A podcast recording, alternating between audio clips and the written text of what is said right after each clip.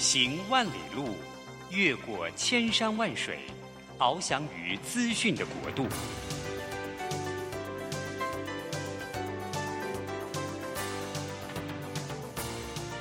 以全方位的视野，飞向更高更远的目标。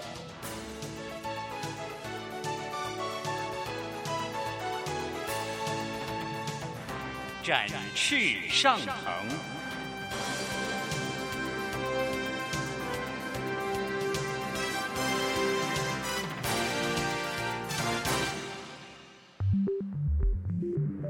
新冠疫情让世界变得不一样。工作职场、生活形态都在翻转变革，学习变成日常的必要必须。让于国定每周为您搜寻、萃取一本国外热门新书，与你在空中分享。于国定制作主持，愉快读好书。欢迎大家来到愉快读好书，我是俞国定，每个礼拜。一的早上八点到九点，我们在佳音电台要跟大家见面。今天我们为大家选的这本新书呢，是最近出的一本很畅销的书。它的中文的书名叫做《仁慈》，慈是慈祥的慈，仁慈。它的英文叫做《Humankind》。那这本书呢，呃，一出来以后呢，就受到各方的这个呃喜呃推崇啊，给喜欢。呃，也曾经呃获得这个《华盛顿邮报》的年度五十大非小说类的好书。那这本书它上面有一个呃副标题是讲说，横跨二十万年的人性旅程，用更好的角度来看待自己。而这本书看起来是确实是很厉害，它已经出版了四十六个国家都出版了他们的翻译本。所以在各个地方都是畅销书的排行冠军。那《仁慈》这本书，我们今天特别请到的是中央研究院历史语言研究所呃退休的生物人类学家王道环老师。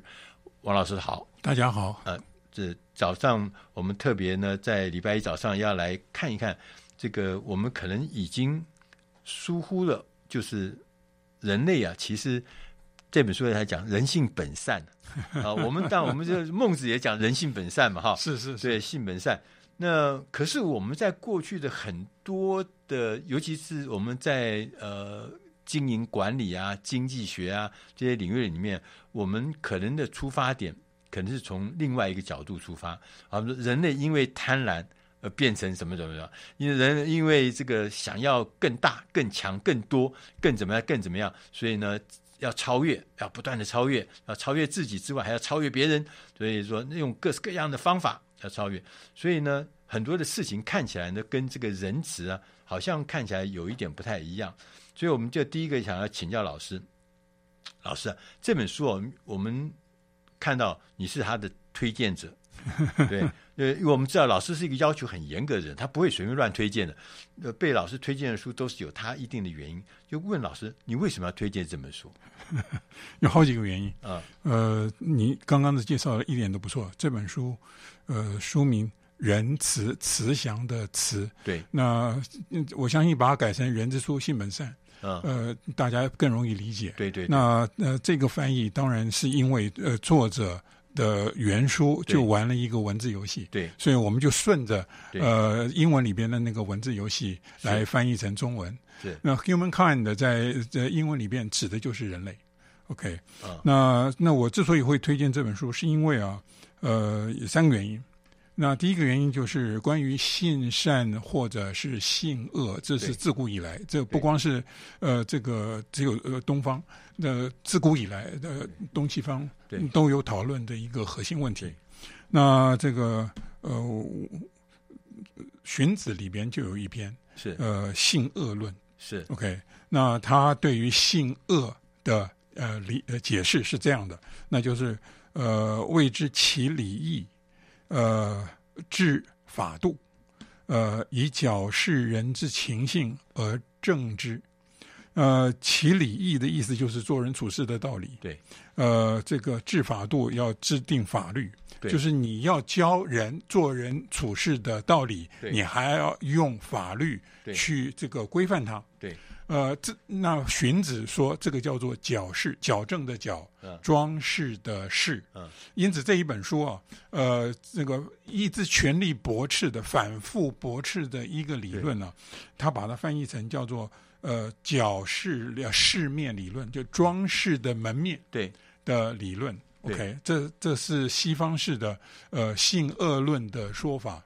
所以我的意思就是说，就是、人有很多缺点，有很多不足，所以你要不断的。不是，就是文明只是表面，嗯、对，而且这个表面而还是非常非常的肤浅的。对，OK，那这这本书的主题就是这一点。对，他要驳斥这一种看法。对，那那另外一方面是哈、啊。我自己是学演化生物学的，对。那那从演化生物学的角度来说啊，呃，每一种现生的生物、啊、都跟祖先不一样。那假如我们认为现在的我们现在的人是万物之灵的话，是那现在的人的祖先是不是万物之灵？这就变成一个问题了。是，我是我的意思说，没有演化论没有出现的时候，没有这个问题。演化论出现了，对，呃，那就这个问题就出现了。那人的祖先是一种动物。对这个从演化论的角度来说，这个是没有问题的。对，但是那人类的道德情操，也就是说，我们认为人之所以为人的那一种素质，嗯，那到底是怎么出现的？对，这就变成一个问题。对，那有一派的说法，呃，这是科学家哦，呃，就人类创造了自己，呃，不是人，呃，动物也有道德情操。有一派的科学家认为，动物也有道德情操，对，只不过是具体而为。对，那另外的一派。呃，学者，呃，这个说人类创造了自己，那这个意思就是说，动物是没有道德情操的。嗯，那这这是一个老问题。呃，中国呃第一部介呃完整的介绍生物演化论的著作叫做《天演论》，那是一。呃，一一八九八年出版的，超过超一一百多年，这是翻译的，没有错。对，那原著是英国比较解剖学家赫胥黎的作品。对，你看他的原著的书名，原著的书名就是《Ethics and Evolution》。对，那呃，讨论的就是这一个问题，就是人类的道德情操到底是怎么来的？是不是演化来的？对，那原著他的结论是不是人类的道德情操是自己发明的？啊，并不是所谓的天性，也不是演化出来的。嗯、OK，嗯，那呃，第三个方面，那就是过去半个世纪，过去半个世纪，二次世界大战以后，过去半个世纪，灵长类社会研究的观察报告大量的出现。对，那关于呃人的观察与实验结果也大量的出现。因此呢，从一九九零年代开始，人类道德情操的自然史。呃，就成为非常流行的研究问题。自然史，人人类道德情操的自然史。那那这个学院学者也非常的关心，现在已经累积了大量的文献。那基于这三个理由，所以我对这本书一刚开始就很感兴趣。那我看了有看了以后，那我就注意到这一本书针对性善性恶这个老问题，对，爬书运用最新的研究成果。那纠正了一些流传很广的迷思，这是这本书最大的贡献。对，OK，更重要的是，作者毫不掩饰自己的立场，没有假装自己是中立的。对，OK，他倾向于人性本善。对对，那不过他用于支持这个立场的根据是历史以及实证研究。换句话说，他他并不是这个，就是像我我们见过的呃荀子与孟子之间的讨论，对，呃那么样子的简，相对来说是简单，用科学的方法来论证，一点都不错。对，所以从他对人性的论断是有科学根据的。对对，那个从这本书里面我们就可以看得出来，就我们常讲嘛，什么呃什么两只狼，一批一批是恶狼，一批是善狼，就常常会交互的出现，那代表各种不同的。呃呃性呃性格不同的呃表现，这我们大家都很熟悉的。我还记得他在里面书里面讲了说，你心中会有两只狼，那这两只狼呢，是一只是善狼，一只是恶狼。那他说，至于你将来会变成哪一只狼，那个爸爸跟那个儿子讲，他说是你心中看你心中喂养了哪一只狼。就说你你养了哪一只狼，你就会变成那个那就变成那个样子。那事实上，我们从历史上面看起来，尤其是像每一次这个呃呃战争的时候，或是苦难的什么大的灾难的时候，自然灾害的时候，我们想象的那都是人性最丑陋的杀害啦，战争嘛，杀死你啊。然后我们这个灾难的时候，哇，这个灾难的时候，这个大的风风灾来的时候，大的什么水水灾来的时候，我们就看到很多人就开始什么抢啊，嗯哼，对，抢夺人家的资源呐、啊，因为这样子我就活不下去了嘛。可是在这本书里面，他从很多很多的例子里面，他从访问，他从现场的调查，他发觉其实事实上跟新闻媒体报道的是完全不一样，一点都不错，战争。不是我们想象中那么、那么、那么、那么、那么、那么丑陋。然后我们看到的呃，这个自然灾害，人类所表现出来的那个表现，也绝对不是新闻画面上面烧杀掳掠的那个样子。所以我们要进点音乐。我们下一个单元，我们再来跟王道环老师来聊一聊，在这个书里面，我们看到了很多很多扭曲跟偏误的描述。但是呢，这些都跟事实不符。老师可以跟我们来聊聊这个实际的案例是什么？好。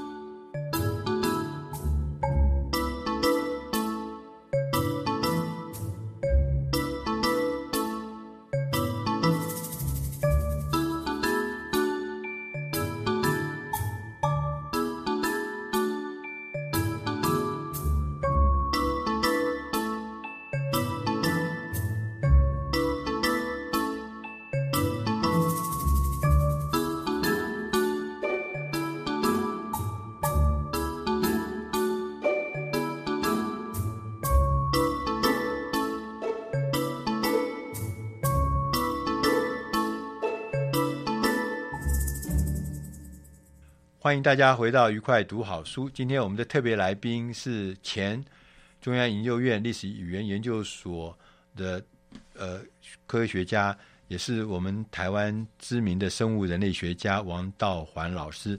王老师刚刚跟我们谈了一下，他非常喜欢我们今天推荐呃导读的这本书《仁慈》。那他在这个《仁慈》里面看到了很多呃我们一直在过去一直在讨论的，到底是人性。本善还是人性本恶？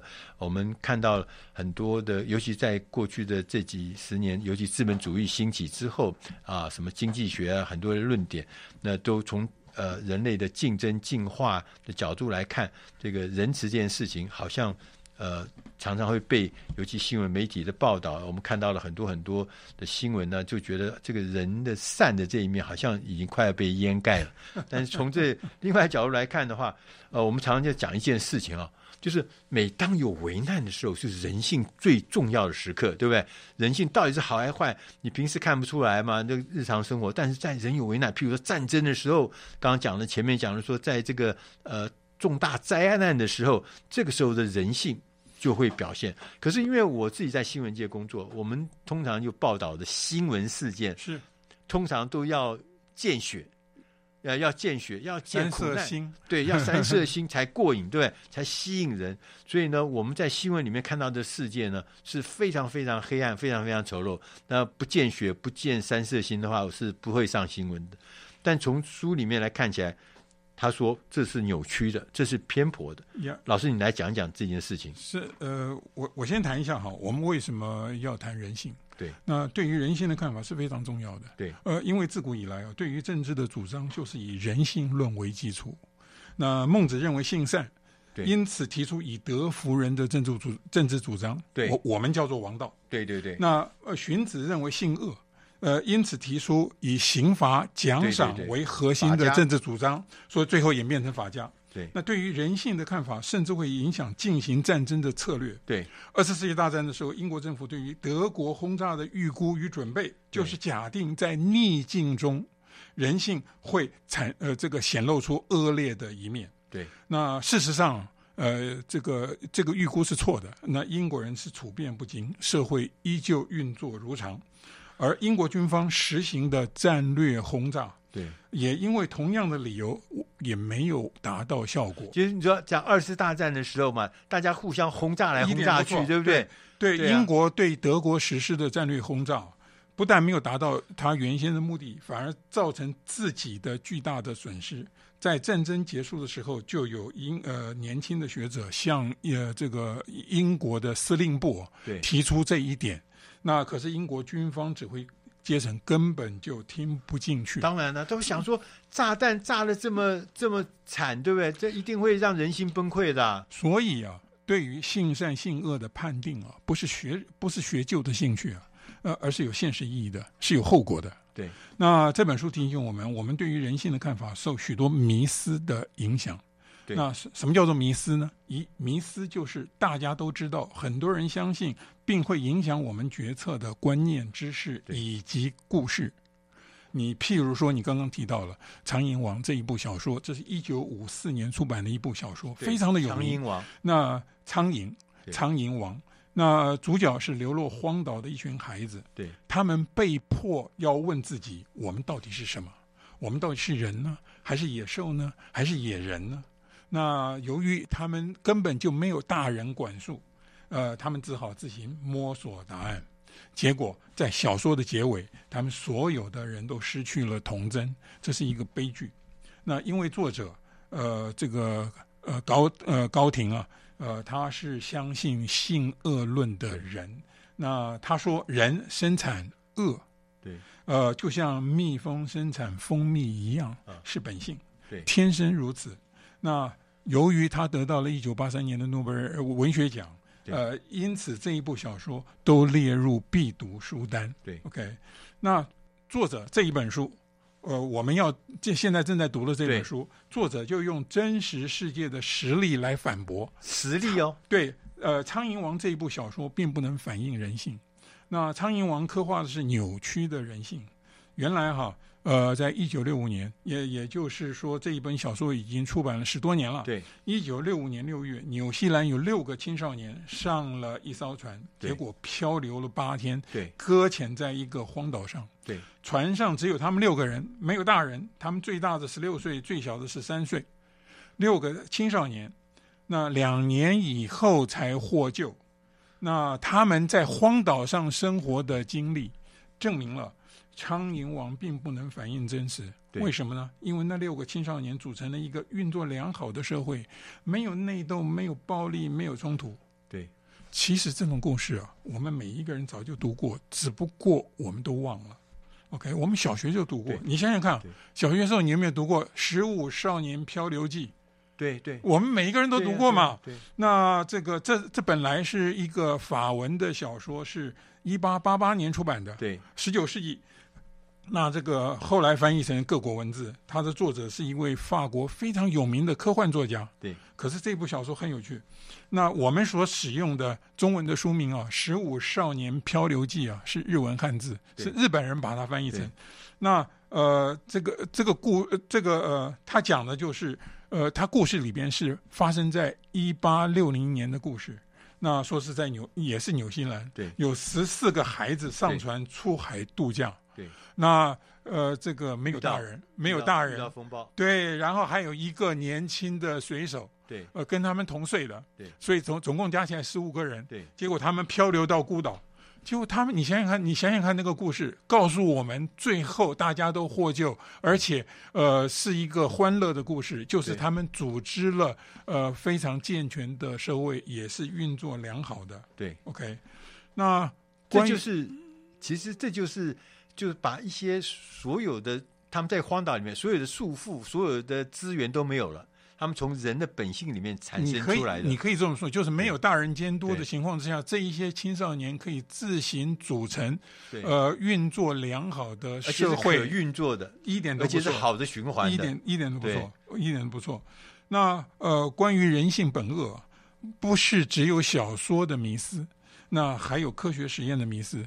像史丹佛监狱实验就是一个非呃非常有名的例子。那那个实验是一一九七一年夏天进行，你看看距离现在已经多少年了？半个世纪了。对啊，那有一群大学生被关入地下室，分成两组，一组是管理员，那另外一组是囚犯。结果呃实验失控了，就是扮演管理员的人会越来越运用权威。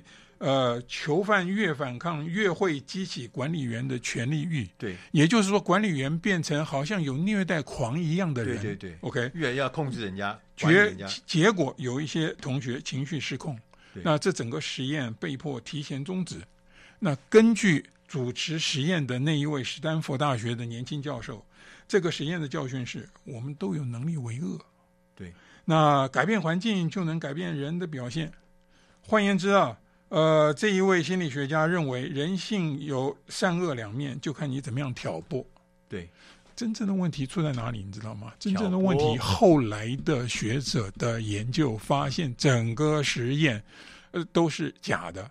呃，后来发现，对后整个实验是假的。在整个实验过程中间，挑拨的人是研究者啊，并并不是自己发生到那个效果。对对对，研究者，而而。那有一些观察到的现象，完全是扮演出来的。是呃，尤其是最著名的那一幕，在网络上都都有流传哦。那呃，也就是说，所谓的实验根本就不是实验。对，因此这个实验的结果根本就不能用来支持任何对于人性的论断。对，后来，那那那是到了二十一世纪了，就是二零零二年，英国 BBC 做了比较严谨的实验。结果发现，把一群普通人放在一起，假如不管他们的话，啊、呃，不受外界打扰的话，最后什么事情都不会发生。对，所以这个 没有人变成恶魔，也没有人发疯，呃，变成嬉皮公社的可能性反而还要大一点。对，那有趣的是哈，BBC 这个实验很快就被人忘记了。那可是斯坦福大学的，呃，斯坦福的监狱实验仍然继续流传。继续影响我们对于人性的看法。其实，在这里面，我们在现在的社会里面，还常看到最明显的例子是在政治选举的时候。那那个大部分的人，他是政治人物，他透过他的挑拨，透过他的带领，透过他的引诱。透过他的带风向，他可以带领人家的选择，跟带领人家的态度、跟喜好、跟态度的反应，就会变得不一样。所以说，这个从这里面《仁慈》这本书里面，我们可以看到，如果这个群众心理这件事情是可以被带领的，是可以被挑拨的，它其实跟我们本性是相违悖的。如果你碰到了那个。带领跟挑拨的人，你就会跟着他走。你可能是一个原来是一个善良的狼，最后也可能会表现出变成一个恶狼。而且我还要特别强调，那都是极端的状况。对，我们要进点音乐。我们下一个单元，我们就要再来跟我们的王道环老师，我们来聊一聊《仁慈》这本书。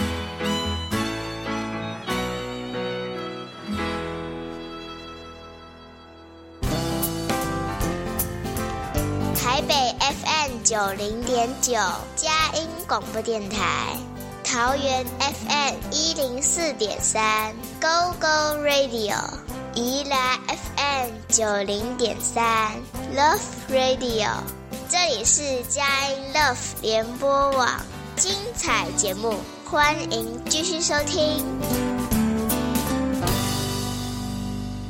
欢迎大家回到愉快读好书，我是于国定。今天我们请的特别来宾是前中研院历史语言研究所的王道环老师。呃，王道环老师呢，刚呃跟我们从《仁慈》这本书里面呢，就谈到，其实我们在常常我们会有很多对人性的判断，常常会有很多迷失。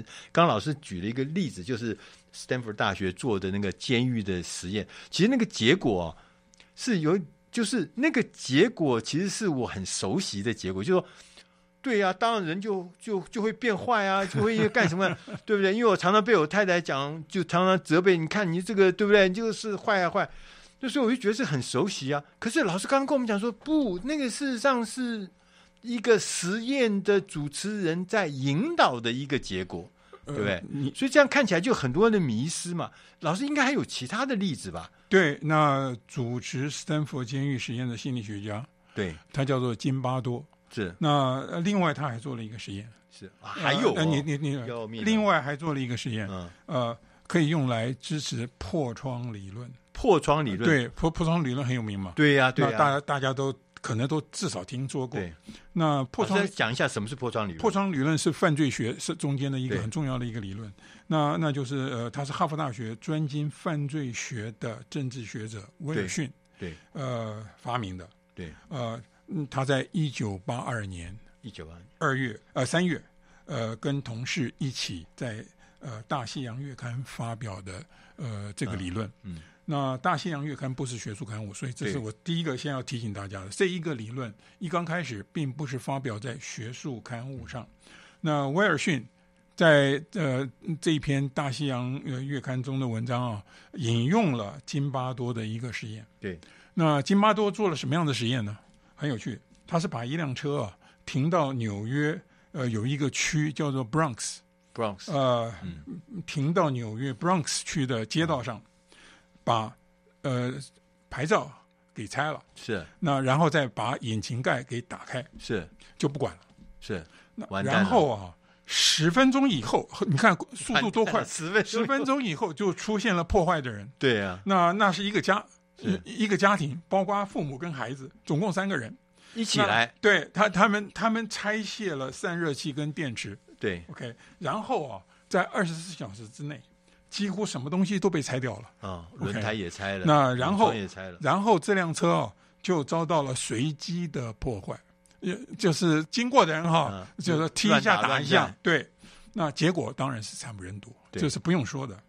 那呃，研究者还观察到，干下这一些破坏的事破事情的人都是成人，呃，主要是正常而体面的白人，就是看起来不像宵小之辈。啊，All right，那事实上，津巴多在加州斯坦福所在地，就是加州斯坦福大学所在地啊，对，叫做帕罗阿托，呃，也放了一辆同样的车，对，但是一个星期过去了，都没有什么动静，没人理。那于是啊，津巴多啊，他就自己拿了一个锤子，啊，呃，去把那个车随便乱砸一通，啊，呃，这么一来，那很快就有人跟进了。那于是几个小时以后，车子就全毁了。啊，OK。那哈佛大学教授威尔逊根据这一个实验得到一个教训，他认为这一个实验证明了，只要有一丝丝没有人在意的讯号存在，啊，就能够引诱一般人干下不平常的坏事或者是蠢事。嗯，那。进一步的引申，就是要预防犯罪的话，就必须要一丝不苟的从小处做起，不要让人发现你不在意。对，所以啊，呃，这个有一个相相信呃这一套理论的呃警察局长是就这个根据这一个破窗理论呢，对，来制定他的预防打击犯罪的政策。是，那那就是啊，第一增加警力，第二对什么样子的呃违规行为都加以强力取缔。取缔，呃，千万要注意啊，呃，那那就是强力执法，而且是巨细靡遗，呃，然后不要有任何的缝隙。呃，对，那问题在于啊，看起来好像有效。一九九零年代初期，一九九从一九九零年开始，嗯嗯、那纽约市的犯罪率的确是显著而大幅的下降了，这是事实。朱利安尼的时代，呃，对，你说的一点都不错，你说的一点都不错，啊，你你你你内行，啊，所以所以现在的一个问题在于，就是这本书的作者，嗯，去研究了，呃，呃这个案例，对，然后他发现几个事情，第一个，他告诉我们，呃，金巴多的这一个实验，只有在这一篇《大西洋月刊》上的文章发表过，不，就是说有人提到过。呃，金巴多自己本人他没有发表过这一个实验的报告，没有在学术论文上面，没有，没有，他也没有呃呃介绍他的这一个实验的动机，也没有介绍这个实验的结果，对，都没有，所以可能是一个轻松的、不严谨的，很，很可能是这样，这是第一点。对，那第二点。从一九九零年开始，纽约市犯罪率显著而大幅的下降是怎么回事呢？那呃，这个现在有已经有了很好的研究，就是事实上并不只是纽约市有显著而大幅的下降，有许多的城市都显著而大幅的下降。那那一些城市并没有像纽约一样执行这一种呃这个巨细靡遗的强力执法。OK，那呃，经济学家的解释是。这这犯罪率下降的事实，一九九零年代犯罪率下降的事实，要追溯到一九七三年美国大法院所呃通过的一条法律，是，那就是呃这个呃堕胎合法化。一九七三年一月开始，呃，在美国很多地方堕胎都合法了。嗯，那你你这个，所以所以就没有。呃，这个日后的罪犯就没有出生。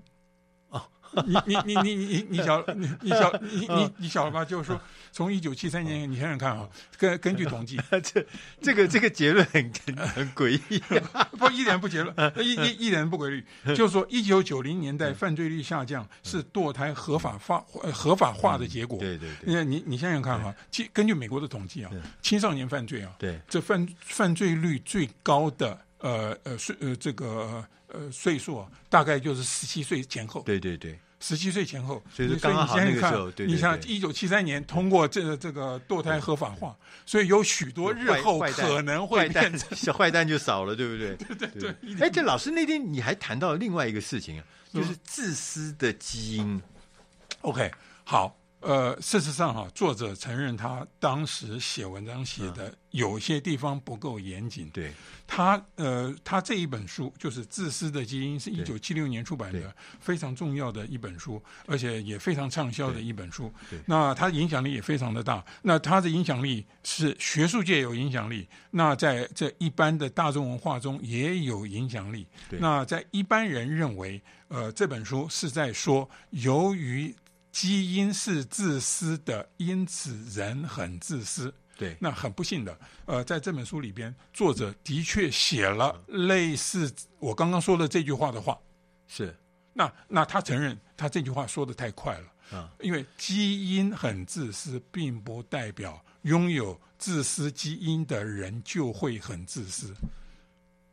呃，这这是两回事。这到底有没有东西叫做自私基因啊？有没有这个东西啊？不。知识呃，基因只追求自己的利益，这个这个是没什么话可以说的。这是本性。呃，这这个不，你你也不要把它弄到本性嘛。嗯。因为这里面涉及到的问题，任何一个生物活在世界上只有一个任务，就是生养下一代嘛。对。所以任何一个生养下一代保命啊什么？不不是我们不保命的目的是生养下一代，并不是你的目的不是要活，只是要无限制的活下去，而且无限制的活下去是不可能的嘛。对对对。所有的生物都会死嘛，所以。你要问，那来这个世界走一遭，目的是什么？对，那从生物学家的角度来说，来世界走一遭，呃，就是呃，为了传种，就是要有后代嘛。是，所以我的意思就是说，基因即使他的行为看起来是自私的，那也也不代表拥有这个基因的人很自私，这是两回事。对，而且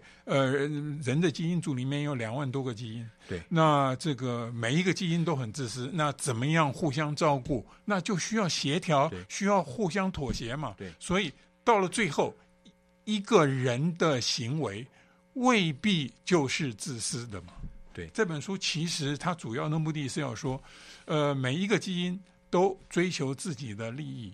可是为了追求自己的利益，有的时候照顾别人的利益是最好的策略。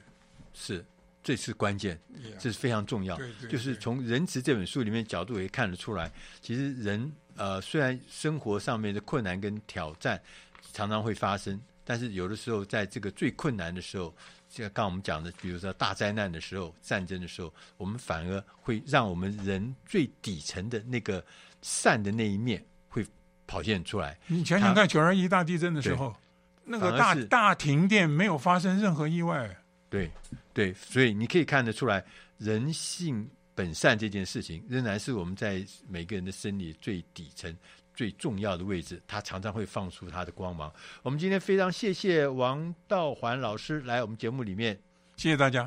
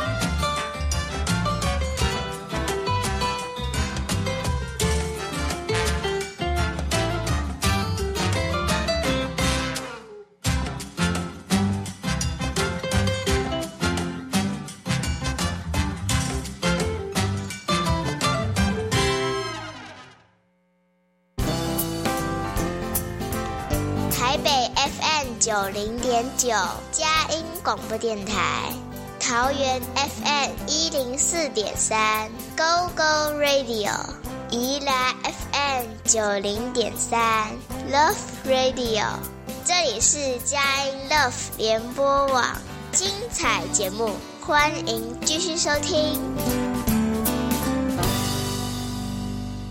欢迎大家来到大师轻松读，我是于国定。今天要跟大家来聊一聊大家非常熟悉的一些生活经验，就是我们常常看到一个产品，或是看到一个服务，或者是看到一个厂商，我们最喜欢常常在聊说，哎，这家公司好，这产品棒，服务佳。但是呢，我们最喜欢讲的就是他们这家公司的创办人，就是创办人的故事，当时开的这家餐厅，怎么为什么这家餐厅怎么样曲折，怎么样发现新的这个产品。然后到今天这个地步，所以创办人本身呢，就是一个最好的代言人。所以，我们今天要来谈一谈创办人品牌。在国外，这是一个真实的存在的一个学问，就是怎么样让你的创办人变成你的企业的最好的代言人。那这本书，我们今天选的这本书的英文名字叫 Founder Brand。那 Founder 就是创办人，所以我们中文我们把它翻译成。创办人品牌，创办人品牌这本书呢，它的作者戴夫·葛哈特呢，是一家呃专门针对 B to B 新创事业行销教育和咨询的公司，很多的公司都是呃他的顾客，同时他也在哈佛商学院担任讲师。这本书呢，他一开始的时候就告诉我们，行销的目标是使呢销售变得更容易。所以，好的行销总是能建立起呢知名度、信任度跟信誉度。所以呢，如果你认为我们刚刚讲的要实践这些目标啊，最好最有效的策略之一就是为公司的创办人 （founder） 建立一个有吸引力的品牌，把它变成一个品牌，把它变成我们的代表，而且创办成一个。令人难忘的创办人品牌，要令人难忘。发展创办人品牌，让我们的企业有一个代表人，同时也是有一有一张脸，一个清楚的面孔。这对我们来讲是，尤其对企业来讲是很有帮助的，因为我们每一个人呢、特别喜欢跟真实的人打交道，我们也喜欢跟有关系的或是喜欢的人来购买产品或购买服务。对，所以呢，我们认识这个品牌，我们认识这个 founder，我们认识这个人，跟他有关系，我自然就容易跟他有交易的行为。所以，要发展一个成功的创办人品牌，要有三个层次。第一个 level one 是掌握讲故事的艺术；第二个层次 level two 就是要成为一个发布者，发布新闻、发布讯息的发布者；第三个层次呢，是要掌握回馈的机制。那他特别强调，这是三个层次。不是步骤，不是 step one、step two、step three，不是，它是三个不同的层次。你也可以做到第一个层次、第二个层次，或者说你只能做一个层次，或你可以做到三个层次都没有关系，它都有它的用途。但是呢，当然，如果你能够接受挑战、学习，成为一个完整三个城市都具备的人，那当然是最好，对公司最有利。所以我们要开始练习、学习，怎么样成为一个会讲故事的人。成为一个发布者，同时最后呢，我们要成为一个掌握回馈机制的人。那我们来看看这三个城市是什么事情呢？第一个，他说，掌握讲故事的艺术。故事啊，就是让大众受众建立关系最好、最快速、最简单的方法。大家都喜欢听故事嘛，大家。讲一些很严肃的事情就听不太进去，但是讲故事那就引人入胜。所以要建立一个吸引人的创业者的品牌，就要成为一个，要让这个创办人呢，他变成一个讲故事的高手。那讲故事要怎么能？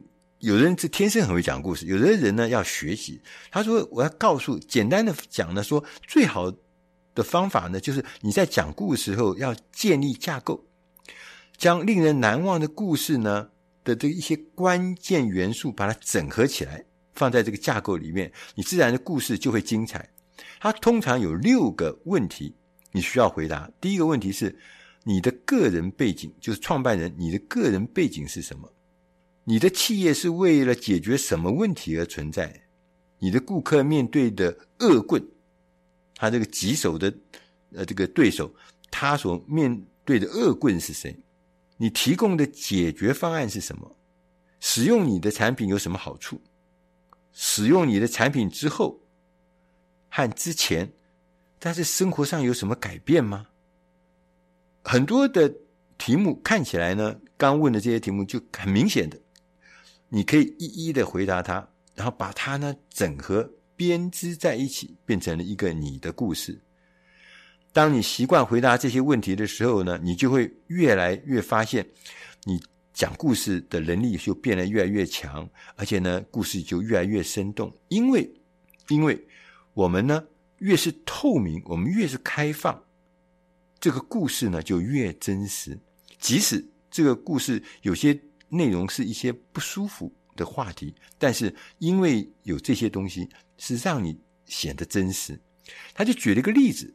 他说：“维珍集团的布兰森，布兰森这个他的老板呢、啊，那个创办人，他就公开的跟大家讲自己小的时候有阅读的障碍。其实阅读障碍可能不一定会改善，就是说他小时候有，他大的时候可能也有了。他一点都不害怕，他就跟大家讲：我有阅读障碍。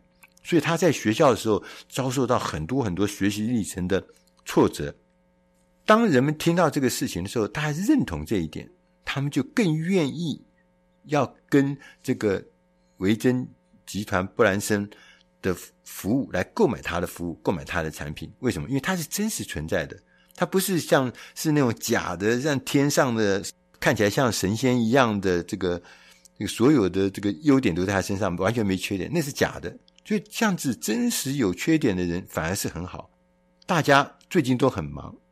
每个人都忙得要死，所以说你要讲故事的时候，一定要讲一个简单的、摘简单的、精要的，不要啰啰等那些东西啊，大家听得头昏脑胀。所以他也讲说，他说你要用精简的描述来描述你的产品或你的服务。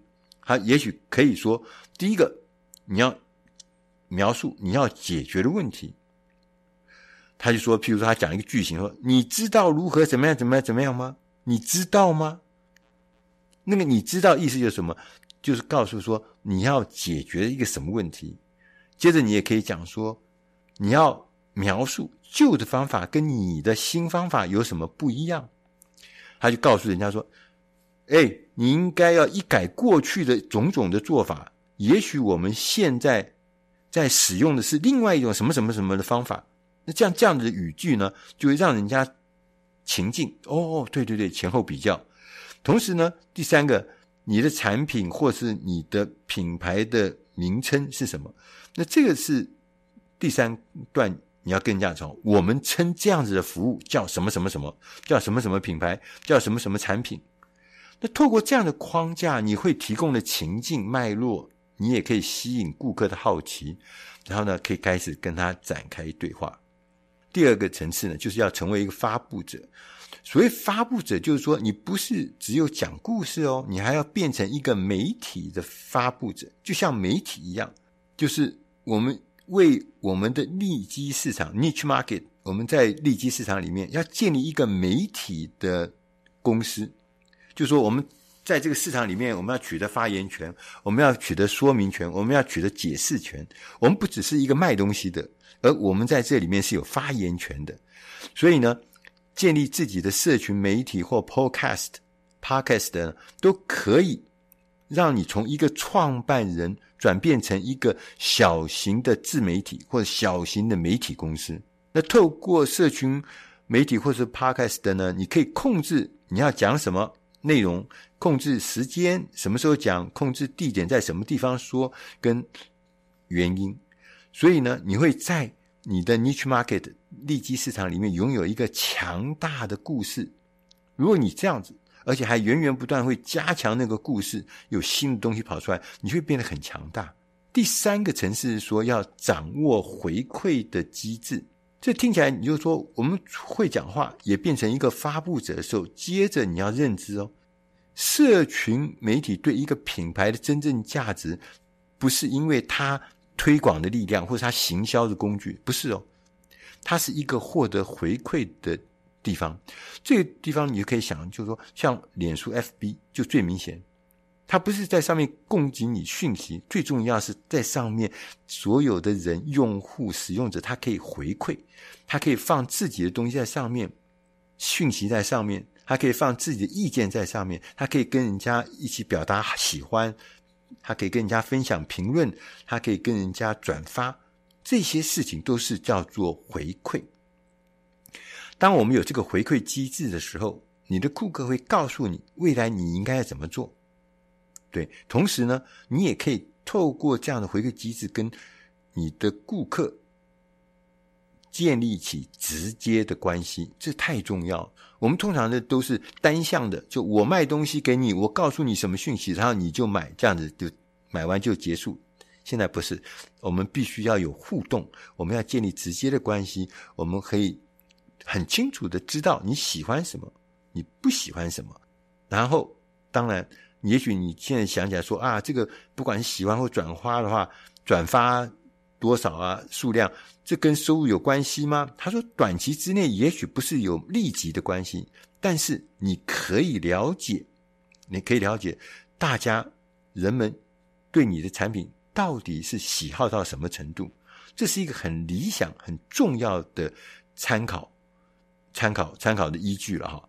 那同时，他也告诉我们，我们在这个参考的时候呢，我们要弄清楚有哪一些。衡量的关键指标，这些关键的衡量指标呢，包含关注者有多少人在看、听、读你的东西，有多少人是对你的内容发表评论，这就是参与度。前面讲的叫关注者，有多少人在看你；第二个就是有多少人在对你的内容发表评论，就他参与度怎么样；第三个是自来客，有多少人新加入的人，他订阅你的内容。啊、然后呢，甚至呃收听你的 podcast 或其他内容，他们越来越多的人加入你的这个嗯社群里面，这些指标是可以验证你正在推出的产品是一个人们重视的优质的内容，可以使这些指标呢来指导我们。未来我们的工作要怎么做？我们要做创新，我们要做创作的话，也可以根据这些指标来指引我们方向。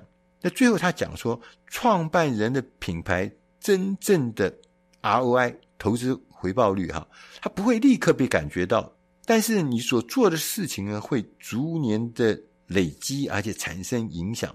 这是一个对时间的一个很重要的投资，甚至可以称为伟大的投资啊！但是。它绝对是一个建立品牌、创造信任跟发展事业最有效的方法。如果你有一个愿意成为品牌代言人的创办人，愿意在社群媒体上面很活跃，讲述那些公司的故事，那么建立创办人品牌呢，可以成为建立事业的一个很好甚至绝妙的方式。特别是当你进入一个很拥挤、很竞争很激烈的市场，或者是一个全新的市场的时候呢，这是很重要的事情，因为我们今天的人们希望向真实的人来买东西，同时也希望跟我们认识的、我们喜欢的和我们信任的人来合作。这就是为什么我们相信，在行销方面最清楚、清晰的成功之路是由创办人开始，一个有。品牌的创办人会为你的事业、为你的行销工作呢带来超强的力量。所以，因为刚讲的，它可以建立信任嘛，它可以创造持久的关系，传达专业的知识，可以传达领导力，还传达内容跟个性。所以，创办人品牌，这是每一个企业你应该努力的去想，因为它是一个跟社会大众。建立直接连通最重要的方法就是创办人品牌。以上的内容是出自《大师轻松读》第八百六十一期《创办人品牌》。我是俞国定，希望今天的内容能对你的工作、对你的事业、对你的生活都能够提供帮助。当你如果有任何的一些意见或回馈，欢迎大家透过我们的官网直接写信给我们，我会给你回复。谢谢大家，我们下集再会。Mm-hmm.